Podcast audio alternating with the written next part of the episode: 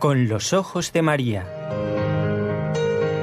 El mundo, la actualidad, las preguntas más profundas sobre Dios y la vida humana en todas sus facetas necesitan ser mirados con los ojos serenos de la Virgen, la Madre de todos los hombres. Con los ojos de María, un programa de NSE Producciones para Radio Católica Mundial conducido por Nelly Álvarez. Programa correspondiente al 20 de diciembre del año 2017.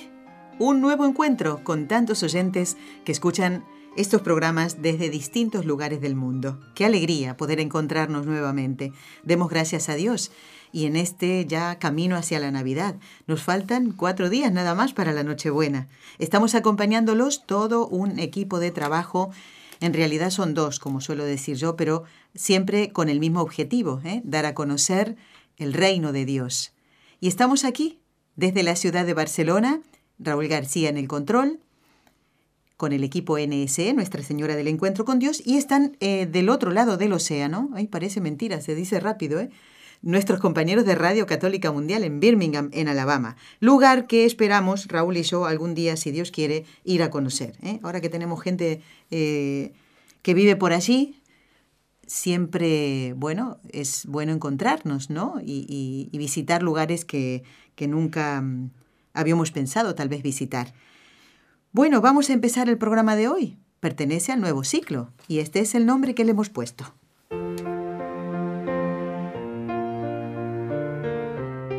Destellos sacerdotales.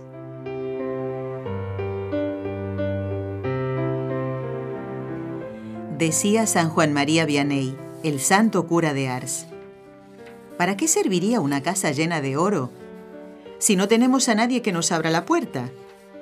Sin el sacerdote, la muerte y la pasión de nuestro Señor no servirían de nada. Tras Dios, el sacerdote lo es todo.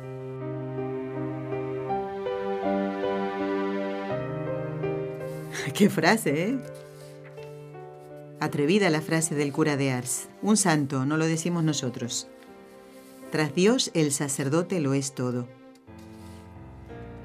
¿Cómo debe ser el sacerdote, eh? si el cura de Ars decía esto? Una vida intachable. Está con nosotros el padre Antonio Ruiz, que estuvo en el primer programa. Como nos dice Alonso, un oyente del programa? Sí, cuando usted dijo que iba a estar un sacerdote, que ya hacía tiempo que no estaba en el programa, luego me vino a la mente el padre Antonio Ruiz. Y me encantó el programa, como siempre. Gracias por todo el bien que hacen. Dios les pague. Por favor, les pido que oren. Bueno, nos pone sus intenciones. Alonso, esto no acostumbramos a hacerlo es leer un correo ya al inicio del programa, pero es que este era el momento de tener que hacerlo. Padre Antonio, como ve usted, Alonso eh, lo tenía muy presente y sabía que usted hacía tiempo que no estaba en el programa y fue el que inauguró este nuevo ciclo de destellos sacerdotales. Así es, muchas gracias. Bueno, padre, hoy vamos a tocar un tema que requiere no solo un programa, por eso, como recién comienza el ciclo, estamos ahora en el programa número 4 del nuevo ciclo de estellos sacerdotales, porque es de una trascendencia para la vida de todo sacerdote que hace falta que expliquemos muchas cosas. Estamos hablando del celibato. Lo habíamos anunciado en el último programa que usted estaría hoy para tratar este tema. Estamos en el siglo XXI, padre. Así es. Esto parece algo del pasado, algo que ya ha sido superado. Eso es lo que nos quieren hacer creer quienes no confían en que la gracia de Dios hará que un sacerdote se mantenga célibe. ¿Qué razones dar, Padre, para que se entienda hoy el celibato? ¿Cómo se puede entender hoy? Bueno, para al hablar del celibato sacerdotal, eh, lo que pasa es que mm, diríamos, depende del punto de vista en el que nos coloquemos, ¿no? Tanto los objetos, las cosas, las acciones, los momentos, se valoran desde la perspectiva en que uno está colocado. o sea, pongamos un cuadro, ¿no? Un cuadro hecho de la manera que sea, lo que sea. Entonces, eh, uno va y lo mira desde el punto de vista artístico, cómo se entrelazan los colores, cómo se hacen las cosas. Otro es un comerciante y lo mira desde el punto de vista del, monetario, cuánto le puede sacar a eso, si lo compra por tal precio y lo vende.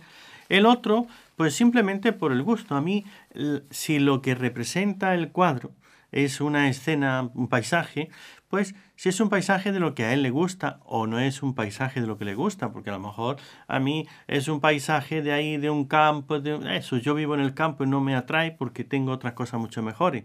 O vivo en una ciudad aquí entre, entre edificios y cualquier cosa del campo pues me, inspira, me, me, eleva.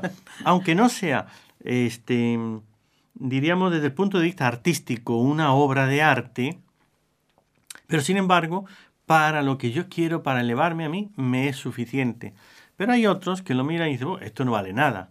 O sea, por ningún lado, ¿no? A mí solamente me estorba, tengo aquí las paredes, yo ya no, en mi casa ya no tengo dónde colocar eso, entonces lo tiro porque no me sirve. Ni lo ve desde el punto de vista científico, ni desde el punto de vista histórico, ni artístico, ni nada. Entonces, solamente la, utilidad. Esto aquí me, me estorba. Entonces lo tiro.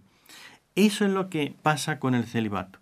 Que el celibato hay unos que lo miran desde el punto de vista solamente de la utilidad.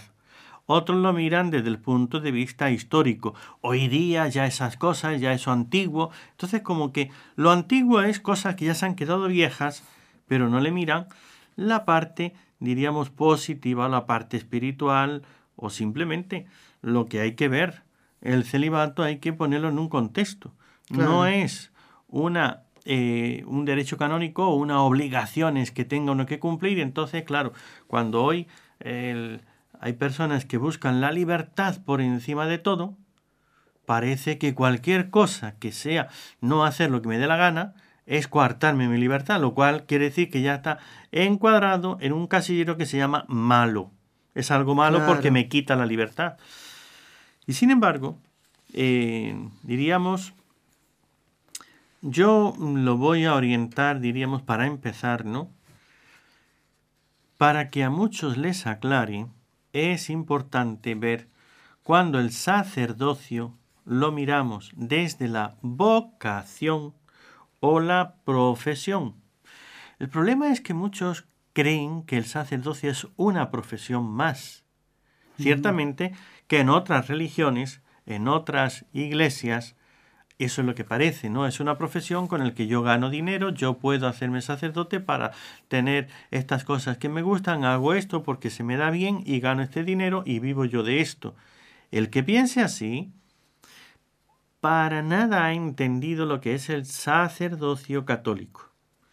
Ciertamente, si miran al Antiguo Testamento, es muy diferente el sacerdocio católico del sacerdocio del eh, judío del Antiguo Testamento, porque eso era por raza, era por nacimiento, por eh, heredad. Uno nacía siendo sacerdote o si nacías y no eras sacerdote nunca podría serlo, porque tienes que nacer de esa eh, rama, ¿no? Dentro, claro. No, de esa familia, de la familia, sacerdotal. Si no eres Como de esa Zacarías, padre, el padre de San Juan Bautista. Era sacerdote por ser de la familia. Entonces, esa familia sacerdotal es la que hace que él y su descendiente, por eso Juan Bautista era también sacerdote, Pero unos ejercían, unos se ponían en ello y otros, pues San Juan Bautista lo ejerció de otra manera. Claro. Entonces, no son dos sacerdocios comparables. Ellos es sus hijos. Si mis hijos tienen que ser sacerdotes, me tendré que casar. Claro pero cuando es por vocación, por elección, y ya no de una familia, sino de cualquier, entonces ya es diferente, porque ya el sacerdocio no lo conformo yo, sino que a mí me llaman para una cosa, es una vocación. Por eso es importante que lo primero, para poder entender el celibato sacerdotal, entendamos el sacerdocio como lo que es, una vocación no es una profesión, no es algo... La diferencia en la vocación es que yo soy elegido, En la profesión es que yo la elijo. Como por ejemplo la arquitectura. Soy un arquitecto. Porque Elijo yo elegí estudiar eso. estudiar eso, trabajar así. Yo puedo trabajar o no como arquitecto, yo puedo estudiar o no, pero eso es una decisión mía. Pero el ser sacerdote no es porque uno estudie, es porque es elegido por el Señor. Qué diferencia, padre. ¿eh? Total. Entonces por eso, cuando queremos imponer al sacerdocio, al sacerdote, las reglas, las miras humanas de una profesión, eh, es que lo estamos viendo desde otro punto de vista totalmente Sí, diferente. sí, Hemos sí. desacertado de la raíz. Si orientamos la reflexión sobre una profesión, entonces sí cabe reclamar derechos, el exigir cambios en las condiciones de trabajo. Es decir, yo empiezo a trabajar en un sitio, pero bueno, oiga, eh, vamos, ya llevo aquí un año, dos años, que me aumenten el sueldo, que estas Claro. condiciones, que lo otro. Y yo puedo, como un empleado, Ah, dialogar con mi em- patrón o mi empleador, Pactar. pactar. Pactar. Pero es que eso es cuando se mira como una profesión, si nos orientamos por ahí, ¿no? Entonces, luego viene también el diálogo entre el empleador y el, y el trabajador y el sí, empleado, sí. etcétera. Entonces, cuando uno busca al sacerdocio, que claro, ¿cómo es que el sacerdote que también tiene que tener el derecho de casarse, que el sacerdote tiene que tener no sé qué, no sé cuánto? Entonces, este, ¿tú qué entiendes de una vocación? Si no sabes lo que es una vocación, Claro. no, No, ah. puedes opinar sobre el sacerdocio católico, porque no es cuestión de derechos. O sea, nadie tiene el derecho de ser sacerdote. Eso es lo primero que tenemos que entender. No es un derecho. Es que yo he estudiado y yo tengo derecho. Perdóname, pero tú no tienes derecho. Para ser sacerdote hay que ser llamado. Entonces lo único que tiene una es la respuesta. O mejor dicho, si quieres derechos, el único derecho que tienes es al responder a lo que el Señor te dice, no a lo que tú Sí, sí, piensas. sí. Si vemos el sacerdocio como una vocación, entonces no se trata de derechos, sino de generosidad. Cuando el Señor me llama a seguirle, es cuestión de generosidad, no de derechos. Yo te sigo, pero Señor, te pongo mis condiciones. Que Mm. me tienes que pagar, que me tienes que dar mis vacaciones, que me tienes que hacer esto, aquello, lo otro. Bueno, perdóname. Esta parroquia, Eh, eh, este horario, Este horario, esta parroquia, estas cosas. de noche no salgo, me en, quedo en en, este casa. país o en el otro. Claro. No, no, no, no. ¿Es vocación o es eh, profesión?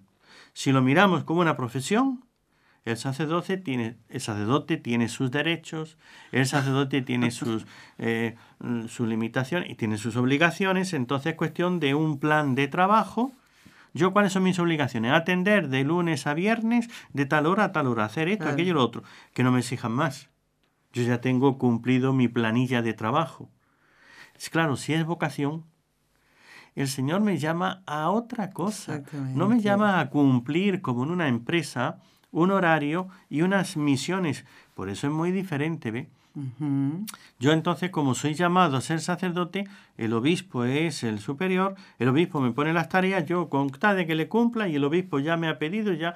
No, Señor, es, es Jesucristo. Es Jesús. Entonces, cuando lo vemos desde que el sacerdote no es llamado por el obispo, no es llamado por el papa, no es llamado por la iglesia, es llamado por Dios, por Jesucristo. Entonces su entrega, su vida, su vocación, su, su celibato es con Dios, con quien tiene que verlo Claro. directamente. Sí, sí, sí. Por eso, en la raíz del celibato sacerdotal hay que plantearse lo siguiente. Como vocación, vocación de servicio, de amistad con Dios, de entrega, de fidelidad Mm, y de trabajo, esfuerzo, ¿no? Si lo mirásemos como profesión, el que piense en un sacerdocio como una profesión, entonces eh, la vocación es este.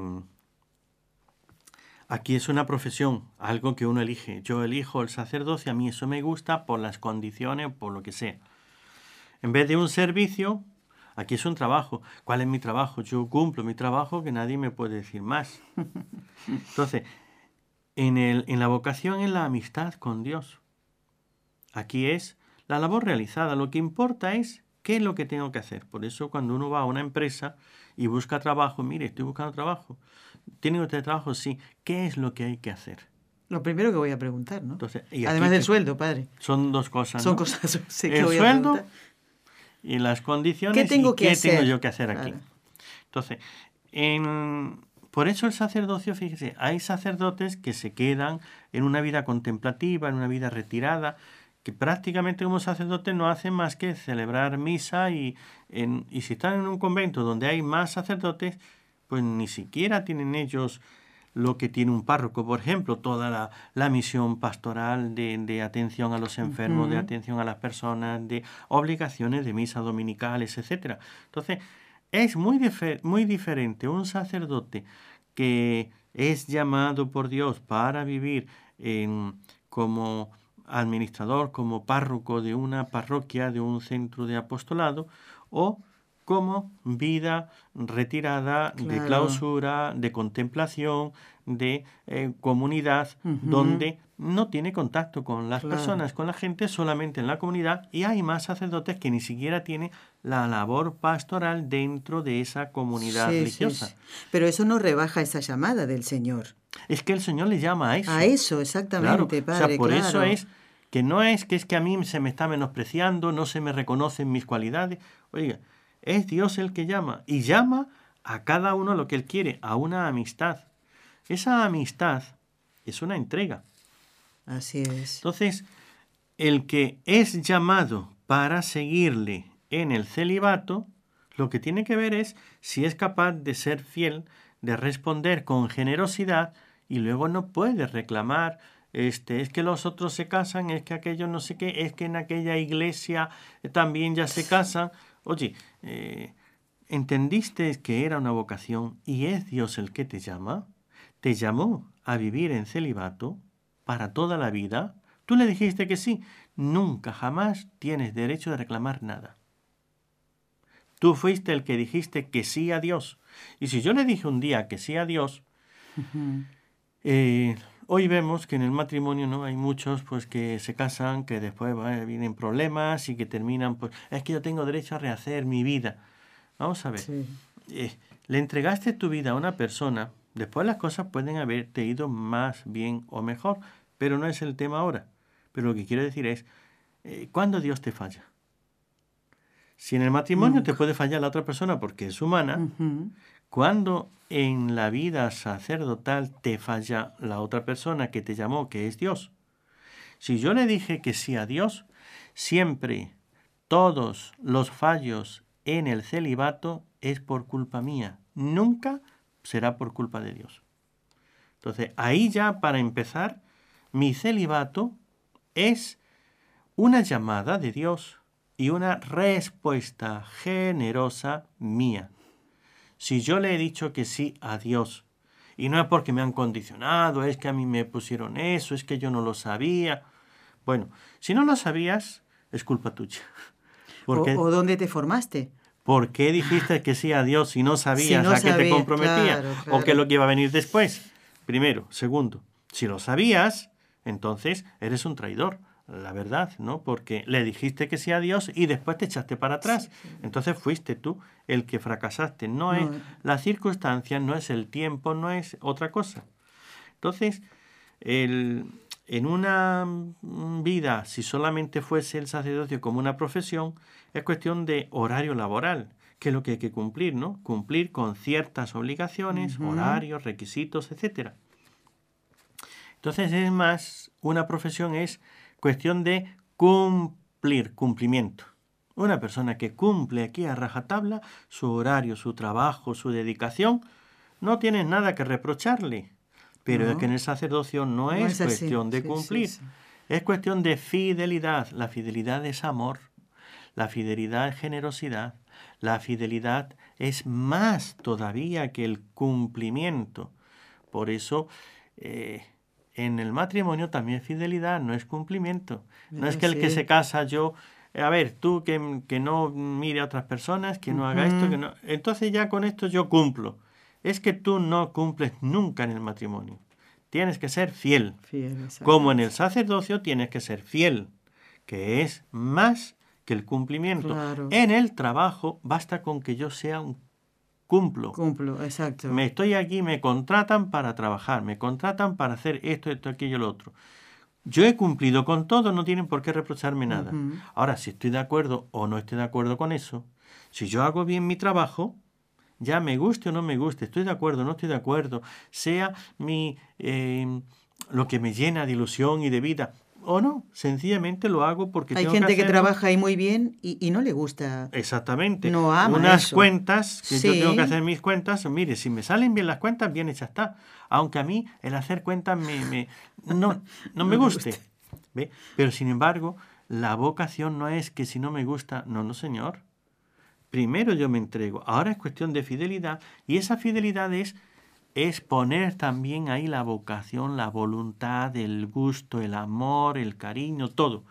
Cuando uno ama su vocación, ama su sacerdocio, ama también el celibato, porque sabe que eso es una fuente de gracias y bendiciones. Sí, sí, sí. Qué diferencia, padre. ¿eh?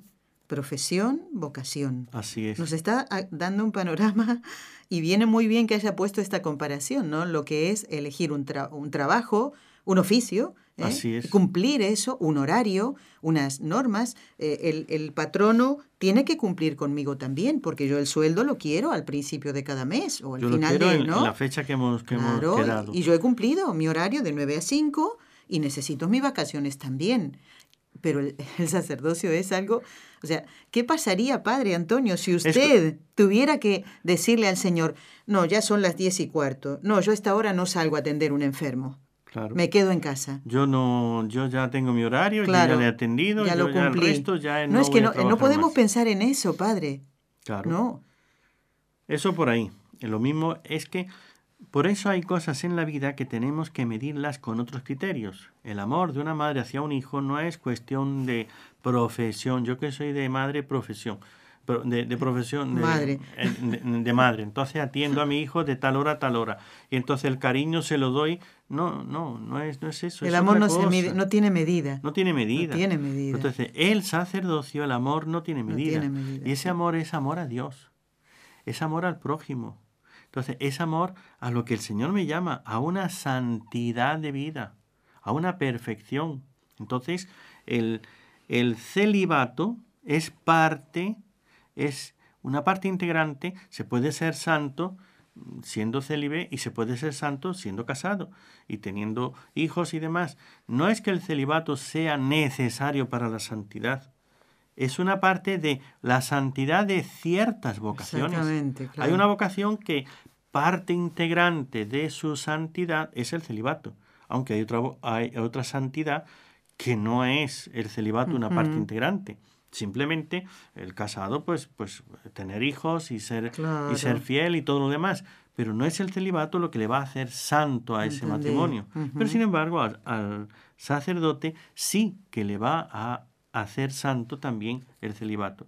Por eso, no podemos medir el- la eh, llamada, el, el celibato, desde un punto de vista profesional de éxito.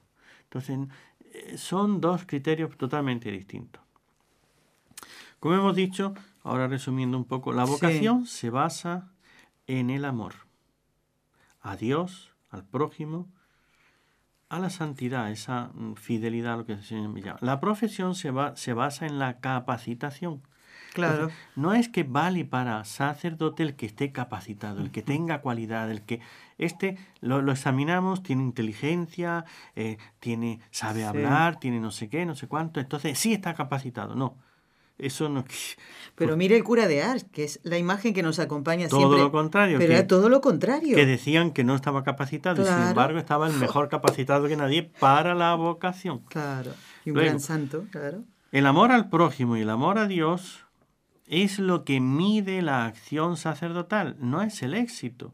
Es éxito humano que a veces, pues, fíjense que muchos eh, precisamente valoran la iglesia, al sacerdote o, la acción y por eso eh, catalogando de eh, tradicionales, tradicionalistas y no sé qué, es que estos si uno llena las iglesias, entonces qué buen sacerdote. Si uno, la gente sale contenta de la iglesia, entonces qué buen sacerdote. Si uno evita tener problemas, eh, chocar con la gente y demás, para que la gente no tenga... Hay que ser muy abierto. Muy abierto y demás. Eso es un criterio de éxito humano.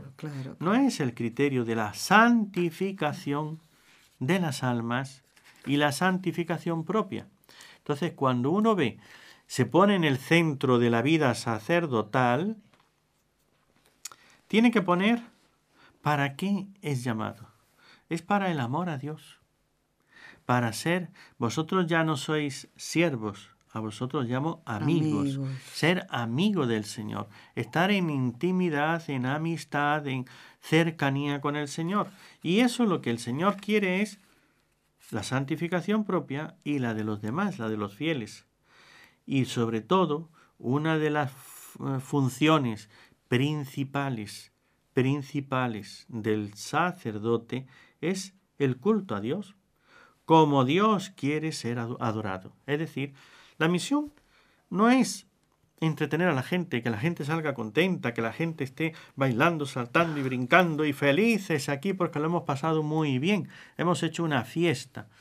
Si haces una fiesta para que la gente esté contento, pregúntate como sacerdote, ¿le has dado culto a Dios? ¿Dios ha sido adorado? ¿Y quedará Dios contento con esa fiesta o solamente las personas? Porque claro, dice el refrán ese, ¿no? Que cada uno habla de, la feria según le va en ella. El que en la feria tiene para vender y vende mucho, uy, la feria está muy oh, bien. Estupenda. Ahora, si no vende nada, ay, está, muy floja. Fue la, peor, la de este año fue la peor. fue la peor, ¿por qué? Porque, porque no vendió nada. Entonces, no se trata de ver si las personas salen contentas, sino si Dios es amado, adorado, conocido y servido, si Dios sale contento de esa acción litúrgica. Por eso, el querer medir el sacerdocio, el sacerdote, el éxito con el hombre feliz y contento, en el culto, diríamos, eh, tener a la gente contenta eh, es otra, otra visión totalmente diferente de lo que realmente es el sacerdocio católico. Padre, vamos a hacer una pausa en el programa y después seguimos hablando del celibato. Eh, bueno, de cuáles son las promesas que, que emite un sacerdote al ser ordenado, Vamos a hablar de la castidad. Eh, es lo mismo que un voto. Bueno, una serie de, puntos importantes que vamos a seguir tocando con usted, pero hacía falta toda esta introducción, padre, sumamente importante. Dejamos este tiempito de la pausa para que vayamos reflexionando en todo lo que el padre Antonio nos está diciendo en el programa de hoy.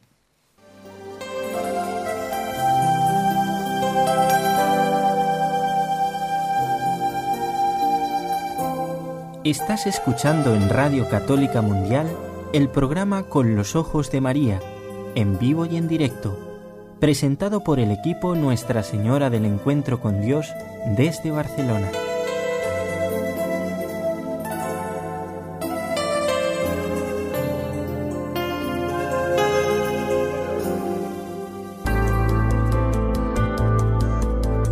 ¿Quieres escribirnos ahora mismo? Puedes hacerlo al siguiente correo electrónico con los ojos de María arroba nsradio.com.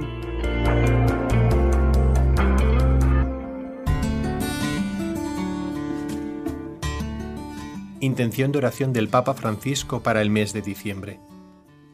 Por los ancianos, para que sostenidos por las familias y las comunidades cristianas, colaboren con su sabiduría y experiencia en la transmisión de la fe y la educación de las nuevas generaciones.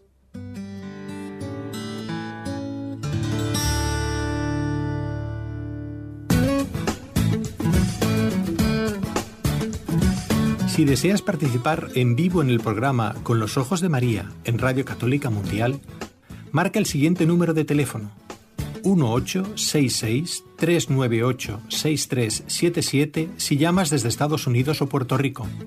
Si llamas desde otros países, marca el código internacional y luego el número 1-205-271-2976.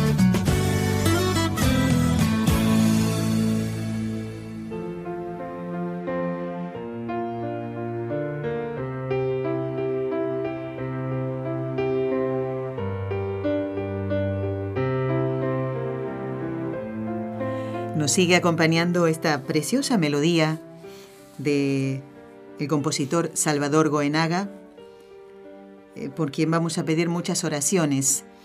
El sábado pasado, 16 de diciembre, que tuvimos el acto de fin de año y la cena para nuestros colaboradores y voluntarios, eh, Salvador debía estar presente y dar su testimonio.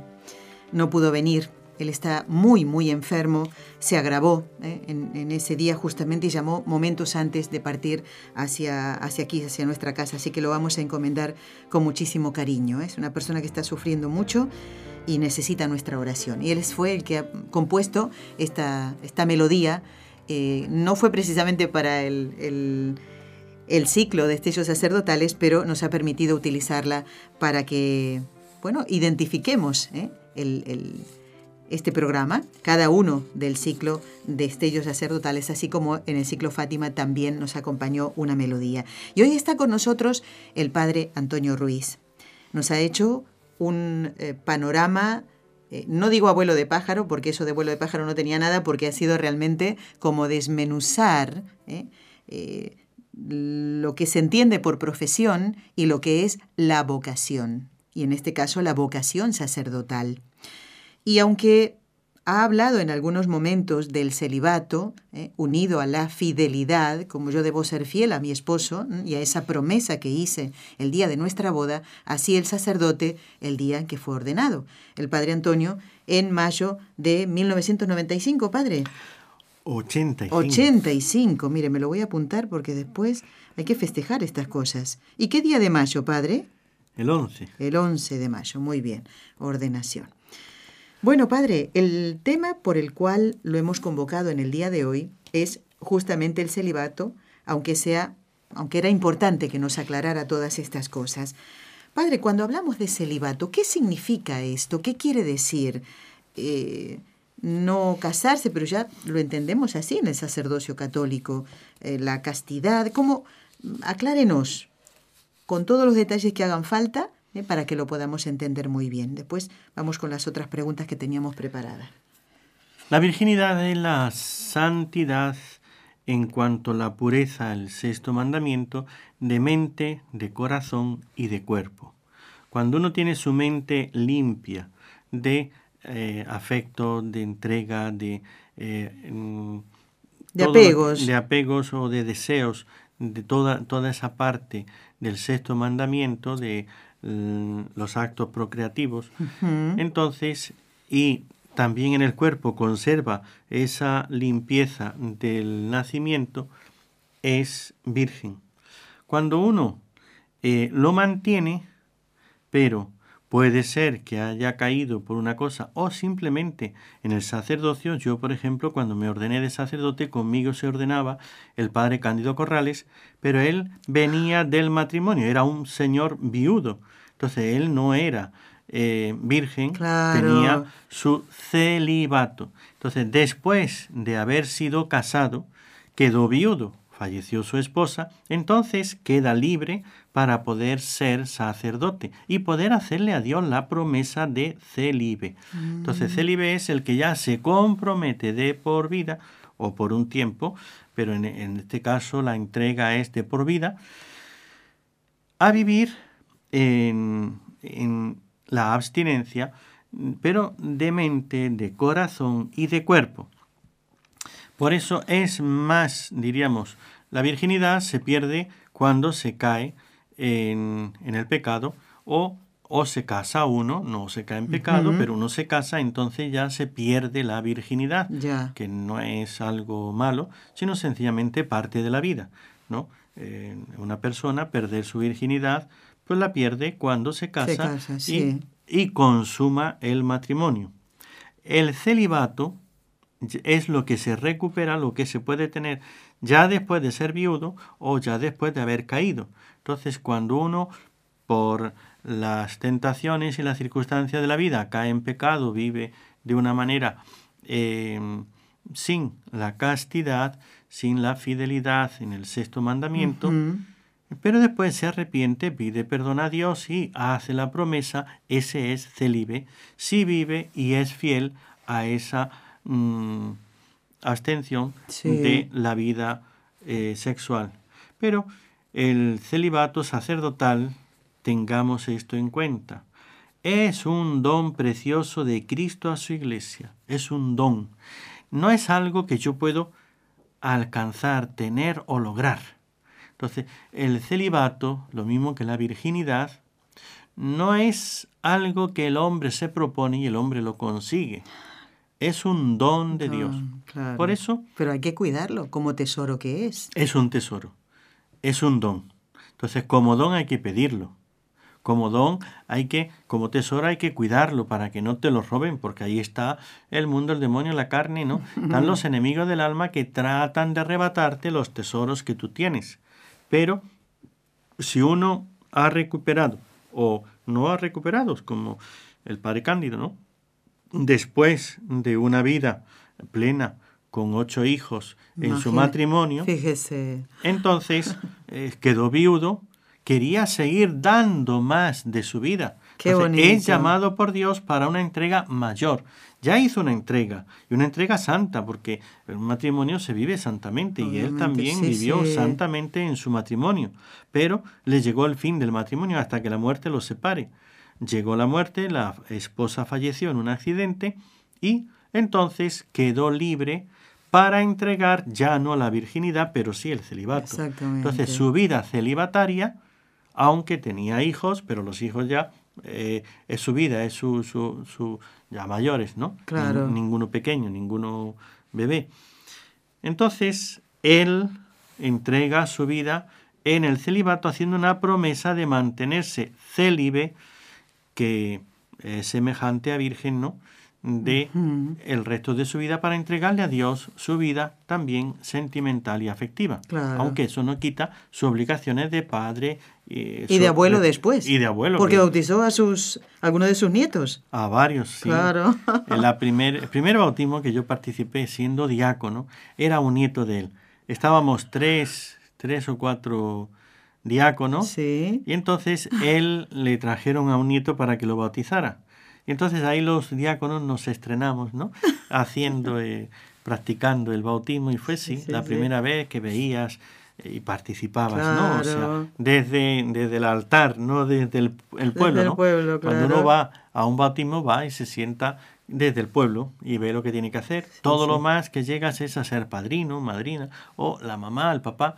Entonces participas ahí de los que están metidos. Pero desde el otro lado, desde el altar, desde este Se ve diferente, padre. Claro, es totalmente diferente. Pues siendo diáconos, el padre Cándido bautizó a uno de sus nietos.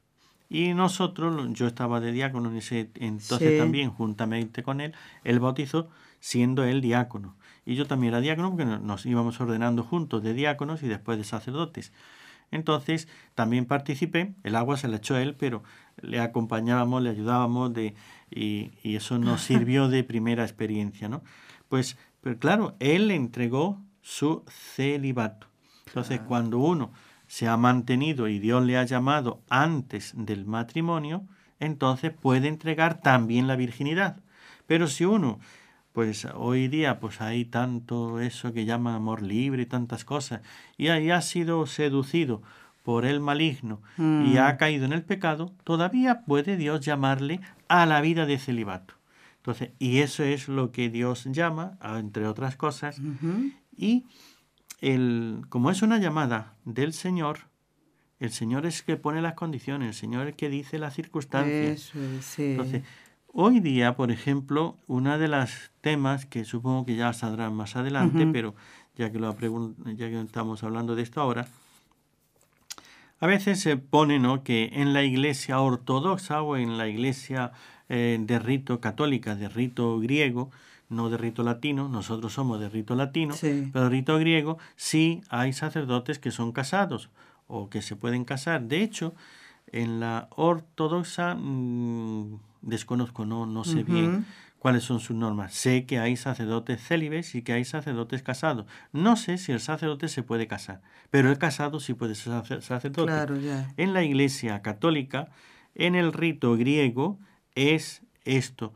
El casado puede ser sacerdote, pero el sacerdote no se puede casar. Claro, ya. Es decir, si te casas antes de ser sacerdote, puedes ser llamado y llegar a ser sacerdote, pero solo en ese rito y solo eh, donde te permitan y tengas esa vocación. Claro. Ahora, si ya eres sacerdote, ni siquiera en el rito griego puedes después casarte. no es que yo ahora me hago sacerdote y después me caso. Al revés sí, pero de esta manera no está permitido en la iglesia de rito eh, eh, griego. En el rito latino, que es el que nosotros estamos, en el que nosotros pertenecemos, de hecho, ni el casado llegar a ser sacerdote, si no es con una dispensa, una circunstancia y demás, ni el sacerdote llegar a casarse. Entonces, ahí es donde eh, la parte esta canónica no, pero de suyo, bueno, el celibato es esto. Y el celibato sacerdotal como don precioso de Cristo, eh, don que es necesario meditar, fortalecer constantemente sobre todo en este mundo secularizado, mundano, en el que vivimos, ¿no? Bueno, padre, nos quedan unos cuatro minutitos para, mm, para el rezo de las tres Ave Marías, que yo diría que lo vamos a adelantar, ¿eh? Raúl, vamos a adelantar el rezo porque después vamos a preguntarle al Padre muchos documentos de la Iglesia que nos hablan del sacerdocio y en donde también, por supuesto, se refiere a ese tesoro y a ese don del Señor que es el celibato. Pero nos gustaría que nos centráramos un poquito en el Concilio Vaticano II, Padre. Vamos ahora entonces eh, ¿qué podemos hacer sino rezar por los sacerdotes? ¿Mm?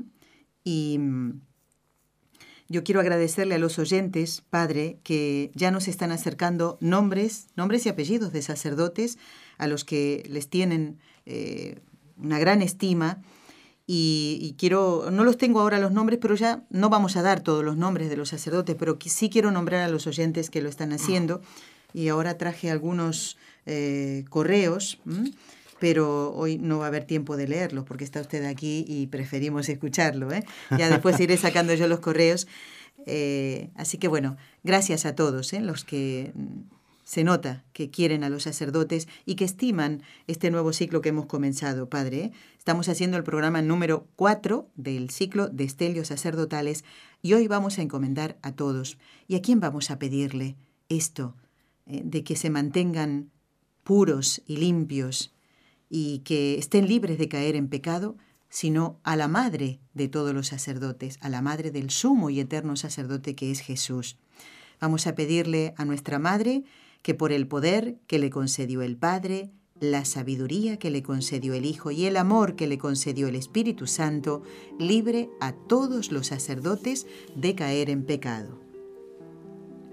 Dios te salve María, llena eres de gracia, el Señor es contigo Bendita tú eres entre todas las mujeres, y bendito es el fruto de tu vientre, Jesús. Santa María, Madre de Dios, ruega por nosotros pecadores, ahora y en la hora de nuestra muerte. Amén. Dios te salve María, llena eres de gracia, el Señor es contigo. Bendita tú eres entre todas las mujeres, y bendito es el fruto de tu vientre, Jesús. Santa María, Madre de Dios, ruega por nosotros pecadores, ahora y en la hora de nuestra muerte. Amén. Dios te salve María, llena eres de gracia, el Señor es contigo. Bendita tú eres entre todas las mujeres, y bendito es el fruto de tu vientre, Jesús. Santa María, Madre de Dios, ruega por nosotros pecadores, ahora y en la hora de nuestra muerte. Amén. Dios Padre Todopoderoso, por intercesión del Inmaculado Corazón de María, te pedimos la santidad de los sacerdotes del mundo entero. Padre, si me permite, quiero mm, eh, comentarle a los oyentes brevemente quiénes nos van a acompañar en estos días. ¿eh? Claro que sí. El día viernes, viernes 22, necesito una ayuda muy grande de todos los oyentes. Vamos a dar lectura a todas las tarjetas de Navidad. Ya claro, estamos, es el último programa antes de la Navidad y me gustaría que ustedes eh, llamaran ese día y nos dijeran qué piden al niño Jesús en esta Navidad y qué le van a regalar. Las dos cosas son importantes. Así que nos encontramos el viernes. El lunes, día 25, día de la Natividad del Señor, estará con nosotros el Padre Jesús Ignacio Merino. No se pierdan ese programa, les va a encantar. Y el día miércoles 27 va a estar el Padre Luis Díez Merino contestando nuevamente a una inquietud de un oyente que nos pedía que habláramos de Moisés. Ah. Mire, tema realmente interesante. Ya el Padre hizo un programa y todavía falta Elías, Padre. María Enelia es una oyente que lo ha pedido. Así que, bueno, no se pierdan estos programas. Hoy estamos en el de Destellos Sacerdotales hablando del sacerdocio. Padre, nos quedan unos nueve minutos más o menos y lo vamos a aprovechar. ¿Qué afirma sobre el celibato sacerdotal el Concilio Vaticano II? Bueno, el Concilio Vaticano II habla del celibato. Eh, primero, eh, hay que apreciarlo como una gracia, lo dice. En, el decreto Presbyterorum Ordinis eh, sobre la vida de los presbíteros, en el capítulo tercero, por ejemplo, ¿no? dice la perfecta y perpetua continencia por amor del reino de los cielos, recomendada por Cristo Señor, aceptada de buen grado y laudablemente guardada en el decurso del tiempo, y aun en nuestros días, por no pocos fieles, ha sido siempre altamente estimada por la Iglesia de manera especial para la vida sacerdotal. Ella es en efecto signo y estímulo a par de la caridad pastoral y fuente particular de fecundidad espiritual en el mundo. Eh, sigue hablando ¿no? sobre el celibato, pero sobre todo eh, esto que nos dice el concilio, exige eh, por su misma naturaleza del sacerdocio, como aparece en la práctica desde la iglesia primitiva, por la tradición de las iglesias donde junto con los obispos se escogen por don y gracia el guardar el celibato.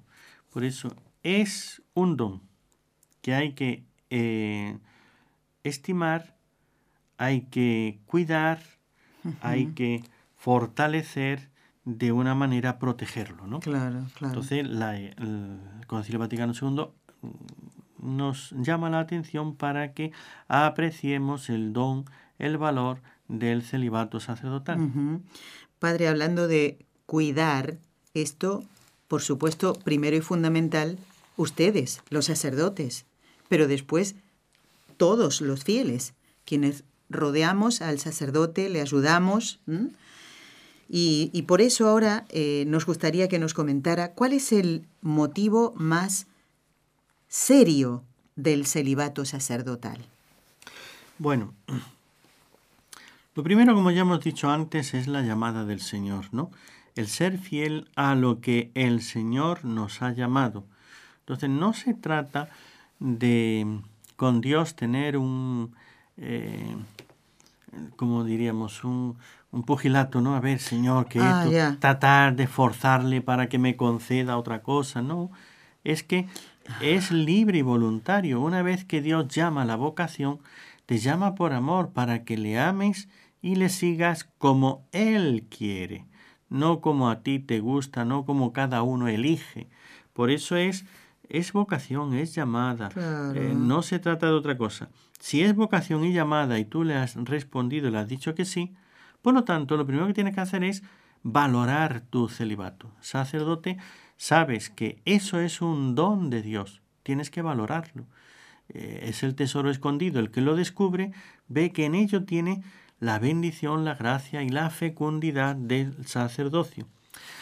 Esto tal vez para muchos mm, no sepan, por eso mismo estamos hablando de la fecundidad del sacerdocio, el, el que un sacerdote cuando es célibe y vive ese celibato, al no tener el corazón apegado a criaturas, sino puesto en Dios, las personas que se acercan a un sacerdote buscando a Dios, porque se acercan al sacerdote buscando muchas cosas, ¿no? Hay quien solamente busca dinero entonces viene para que uno le dé su limona, sus cosas, ¿no? Pero si no se lo das, pues termina maldiciendo. Entonces uno ve ¿qué buscaba? ¿Qué buscaba? Buscaba dinero, Claro. pero no buscaba para nada a Dios, ni buscaba eh, hu- humanamente al hombre, ni nada, solamente era dinero. Hay otros que lo que buscan es consuelo humano. Entonces se acercan para que les trate bien, para que les dé cariño, etcétera. Cuando uno, como célibe, no da el corazón, no da el cariño, Sí. no da el afecto humano, entonces terminan, ay no, este sacerdote no. ¿Por qué? Pues porque no me hace sentir bien.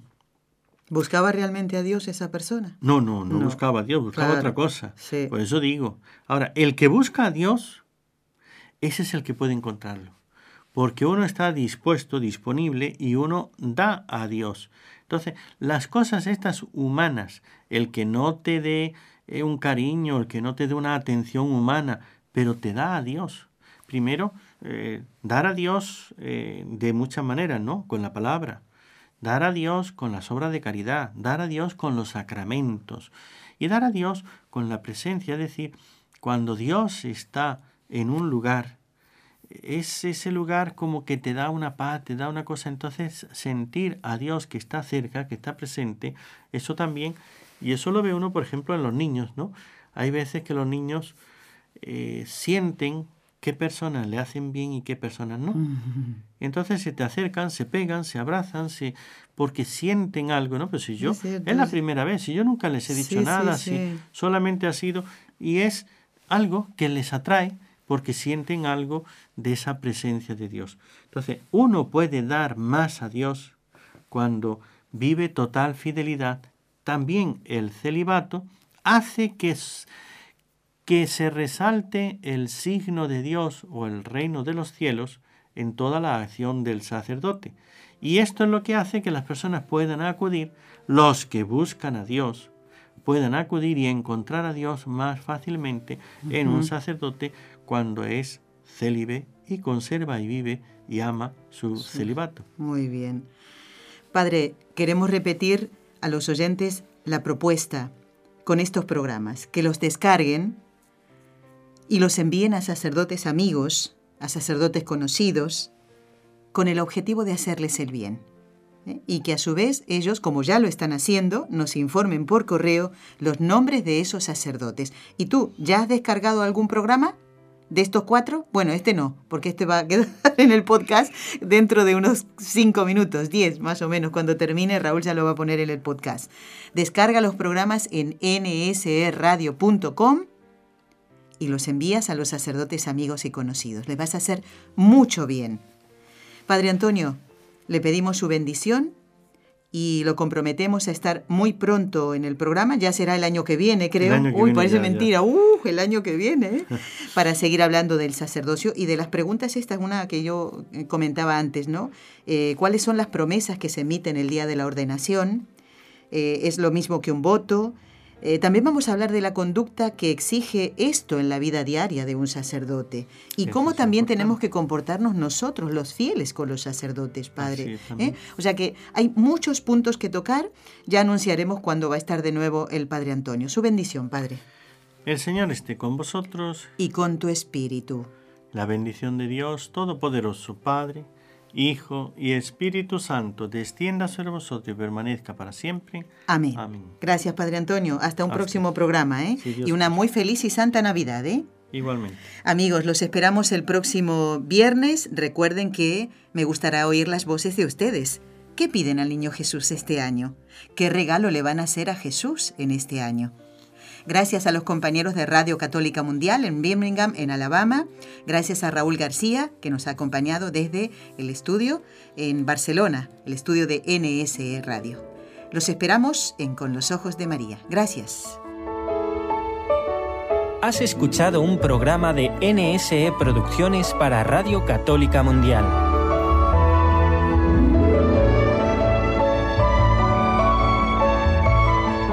¿Quieres conocernos?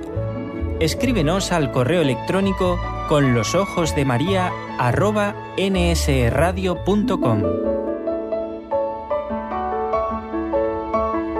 Envíanos tus sugerencias o comentarios con los ojos de María arroba nsradio.com.